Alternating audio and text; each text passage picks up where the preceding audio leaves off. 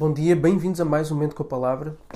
Hoje aquilo que eu quero vos trazer é de extrema importância, extrema importância mesmo. É de extrema importância para aqueles que lutam com depressão, com ansiedade, para aqueles que lutam com emoções que afloram depressa, que vêm depressa ao de cima e que trazem sofrimento tanto para ti quanto para aquelas pessoas que estão à tua volta. Acabam por ser uh, imobilizadoras de uma vida de qualidade, ok? De uma vida de qualidade.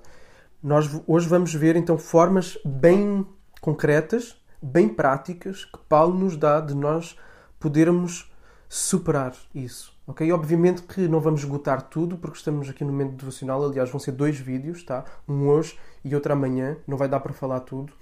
Então, e de qualquer forma, mesmo entre estes devocionais, não dá, tá bom? Mas ainda assim, aquilo que vamos aqui ver são pontos de partida extremamente importantes, ok? Extremamente importantes e que se calhar tu ainda não ouviste, ok?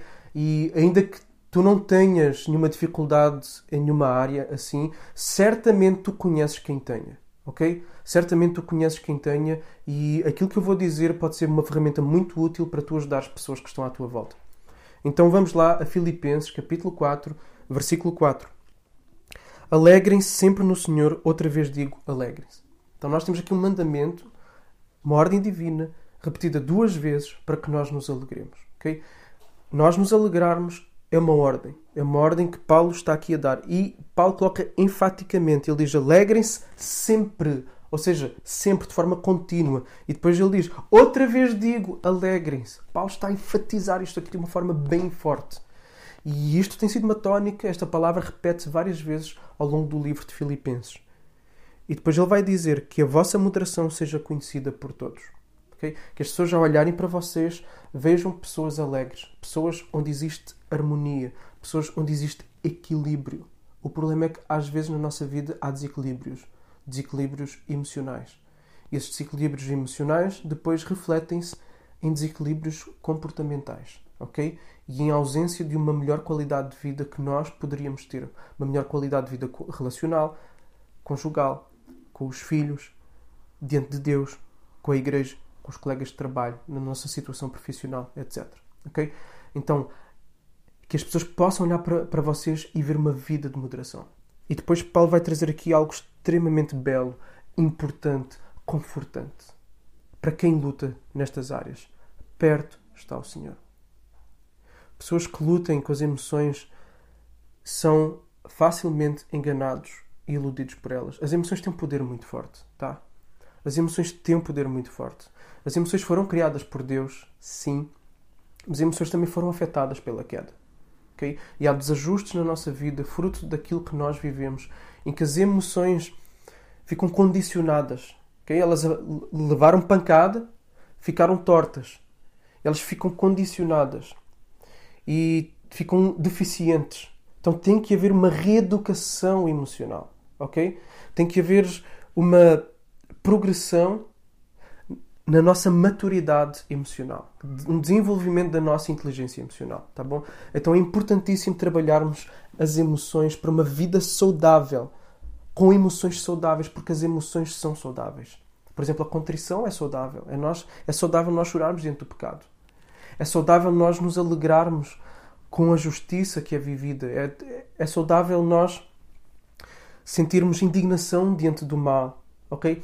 Então há emoções que são saudáveis, mas quando elas estão desajustadas pode ser extremamente incapacitante, ok?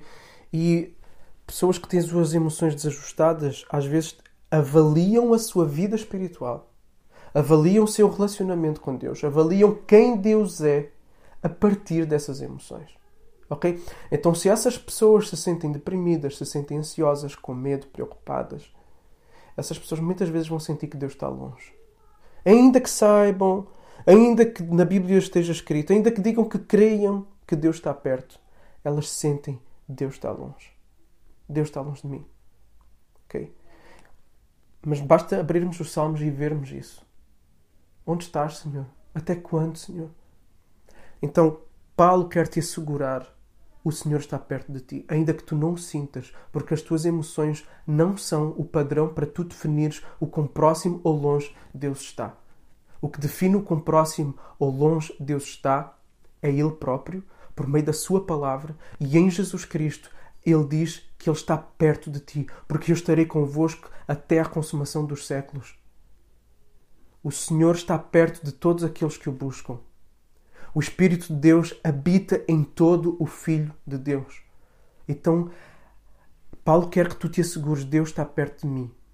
Então não te deixes levar pelas tuas emoções. Se as tuas emoções dizem o contrário, elas estão erradas, ok? Elas estão erradas. A culpa também, o, a culpa desajustada, a culpa falsa, a culpa desproporcional também te vai sentir, te vai fazer sentir que Deus está longe ou que tu estás longe de Deus, ok? Não, não.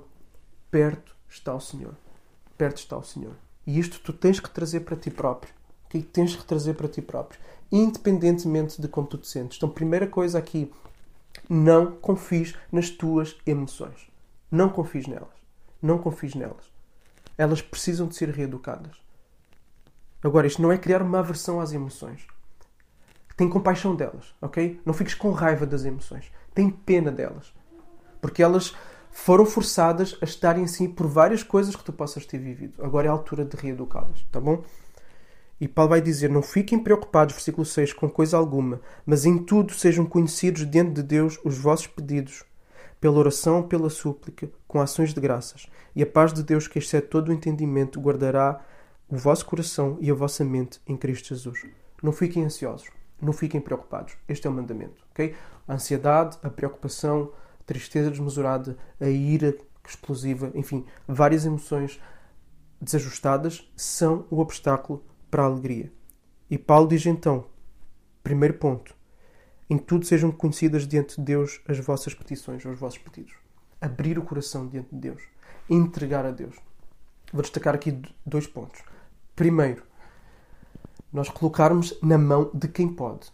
Ok? Porque há coisas que nós não podemos. Há coisas que saem fora do nosso controle. E mesmo quando nós estamos nesta situação, quando se está numa crise de ansiedade, numa crise de depressão, a pessoa quase ou nada consegue fazer. Tá bom? Mesmo que sejam coisas básicas e simples, a pessoa precisa de ajuda. Primeira coisa, que haja uma entrega diante de Deus daquilo que nós não nos sentimos capazes de fazer. Okay? A, pessoa, a pessoa já se sente esmagada, a pessoa já se sente incapaz, então o objetivo é fazer com que, espera, alguém que é capaz, alguém que pode. Deus, está aqui. Segundo, abrir, rasgar o coração diante de Deus. Okay? Rasga o teu coração diante de Deus põe para fora.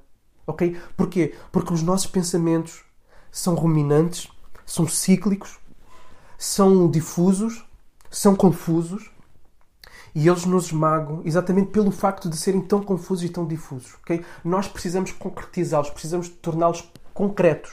Precisamos de organizá-los e verbalizar faz com que nós tenhamos que organizar pensamento para organizar discurso, para que haja uma lógica naquilo que nós falamos. Então, aí nós vamos começar a categorizar as coisas e nós vamos começar a organizar o nosso pensamento, tá bom? Então, verbalizar diante de Deus é de extrema importância. E verbalize da forma que tu quiseres, mesmo que seja politicamente incorreto. O salmista foi politicamente incorreto. Onde estás, Deus? Até quando? Por que demoras? Okay? Como se Deus não fosse presente, como se Deus não tivesse um plano, como se Deus. Mas é isso que Deus quer ouvir. Deus quer ouvir o nosso coração. Deus quer ouvir o nosso coração, o nosso desabafo. Todo pai quer ouvir um filho que esteja mal. Ok? Então vai e desabafa. E aqui trazer só uma adenda que não está aqui diretamente, mas que também é importante. Arranjar uma pessoa madura com quem nós possamos também fazer este movimento, com quem nós possamos conversar. Jesus fez isso com os discípulos lá, lá no Getsemane. Jesus trouxe os seus melhores amigos e Jesus disse: A minha alma está triste até à morte. Então traz uma pessoa que te possa ajudar na construção desse pensamento, que te possa fazer perguntas certeiras que te ajudem a mobilizar a organização dos teus pensamentos, a verbalização do teu discurso, para que tu possas começar a arrumar os teus pensamentos em gavetas, porque a partir daí é mais fácil lidar com eles, porque eles deixam de estar tão difusos, ok? E desorganizados. Então esse é o primeiro, a oração. Segundo, ações de graças, a gratidão. E isto vai nos ajudar a fazer o que? Isto vai nos ajudar a fazermos um movimento de nós sairmos do redemoinho dos pensamentos ruminantes para coisas externas, para aquilo que nós devemos dar graças. Valorizar aquilo em que nós temos visto a boa mão de Deus. Porque quando nós estamos aqui, no sofrimento, nós não vemos as coisas boas que Deus tem dado e Deus tem dado coisas boas, ok? Então vamos tirar o foco só daquilo que está a ser o nosso problema e vamos olhar para a ação de Deus, para as coisas pequenas, básicas que Deus nos dá todos os dias, ok? E para as coisas grandes também que Deus nos dá. Porque há muita coisa que Deus nos dá. Desde Cristo que Deus nos dá, o perdão que Deus nos dá, até uma família, uma esposa para quem tem, ou roupa para vestir, um trabalho, poder ver cores, poder saborear paladares diferentes. Enfim, há várias coisas certamente que tu e eu podemos agradecer. Então agradece, faz uma lista, conta as bênçãos, conta as quantas são as que tens recebido a bendita mão. Então isso vai te fazer sair do foco Lembra-te, Jesus, quando Jesus fala com os discípulos e diz para não ficarem ansiosos, o que é que ele diz? Olhem para os lírios do campo, olhem para os pássaros. Jesus está a fazer ti esse movimento. Tirem o foco daquilo que vocês não têm e olhem para fora, para aquilo que é externo. Ok? E isso vai ajudar a desfocar. Tá bom? Sejam gratos por aquilo que já têm recebido. E a consequência, a paz de Deus, que excede todo o entendimento, guardará o vosso coração e a vossa mente em Cristo Jesus. Okay? A paz de Deus vai começar a brotar só a partir destas duas primeiras coisas. A partir destas duas primeiras. A primeira, abrir o coração em oração, porque isso vai nos ajudar a perceber que estamos a entregar algo dentro do qual não somos capazes de lidar a alguém que é de facto capaz de lidar. E nós vamos estar a organizar o pensamento por verbalizarmos, seja com Deus, seja com uma outra pessoa.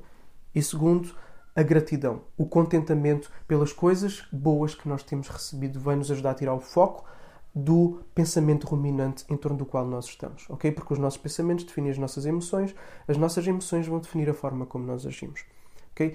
E para, para hoje, para já, vamos ficar com estes dois pontos. O terceiro ponto, o da manhã, é o mais extenso, tá?